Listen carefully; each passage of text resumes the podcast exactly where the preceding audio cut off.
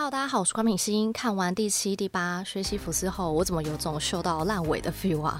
我都可以，拜托千万不要啊！希望第九集会有不一样的反转。这两集剧情推进若有似无，好像有告诉你些什么东西，但其实你还是一脸懵啊！我一直觉得学习福斯把支线剧情开很大。剧本架构也很不错，但进度条总是有点慢。要解释一件事情的来由时，常常很拖。该解释的很快带过，一个比较小的概念，却要用很大的场面、很多的篇幅来解释。我很难形容这种感觉，不知道大家有没有跟我有一样的想法？今天的影片会整理目前为止剧情的走向，还有我很疑惑的地方，甚至觉得有点 bug 的地方。在继续看下去之前，鼓励品心持续创作，按下订阅钮加开启小铃铛，才不会错过任何影片的通知哦。这个频道每周都会分享影剧有趣的人事物，想了解更多私底下的品性吗？按赞 Facebook 粉丝专页及追踪 Instagram，会分享更多不一样的生活哦。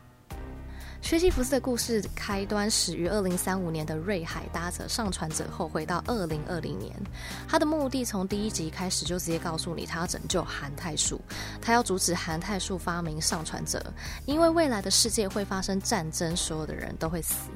而瑞海似乎每集说的台词都有点前后不一致，哎，不知道这是故事的铺陈还是真的有 bug。最新一集瑞海对阿轩说，未来的人会搭着上传者回来杀韩太树，因而爆发战争。而世界会毁灭，而前几集曾说，因为韩泰树发明了上传者，因此世界毁灭。那么究竟是世界先毁灭，所以未来的人想要杀韩泰树，还是未来的人想先杀韩泰树，所以世界才毁灭？这两者的先后顺序、因果关系，我想会有不同的区别。但看到目前为止，我还是搞不懂。韩泰树跟那场毁灭性的战争，还有他发明上传者引来的杀身之祸，有怎样直接的关系？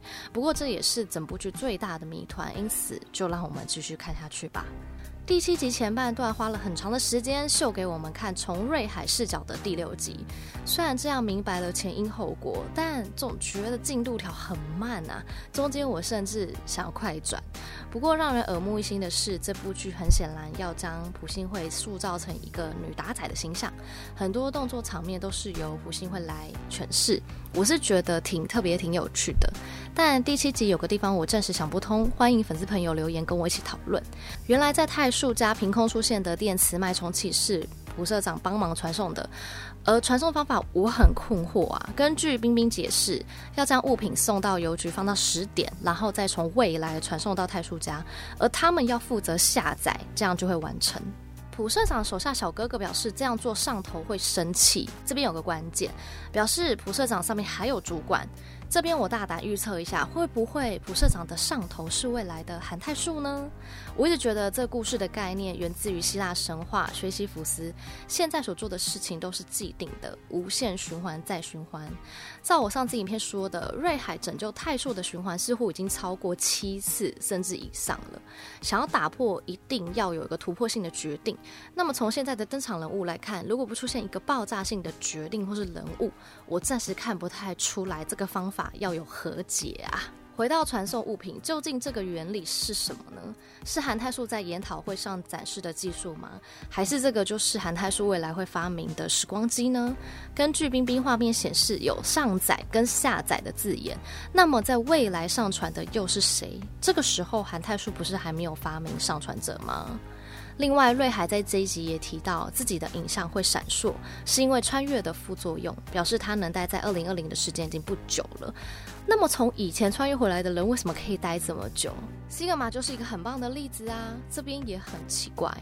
再来第一支影片，我提到关于融合记忆的机制，不知道是什么。在第八集也解释了瑞海的记忆，也解释了笔记本的开端。果真如我之前推测的，像是两个不同时空的自己遇见了，记忆就会重叠。但是没有想到，已经死掉，剩下骨头了，竟然还可以融合，这点觉得非常的神奇啊。而第八集最后再度花了一整段的篇幅，让我们欣赏瑞海帅气的打戏，而铺陈这么久，就是要让我们知道瑞海的笔记本是怎么发现的。虽然说戏剧真的不要跟他较真，我还是觉得很神奇。倘若瑞海都不会发现那块空地，那么轮回数次的瑞海要如何确保下一个自己一定会捡到笔记本呢？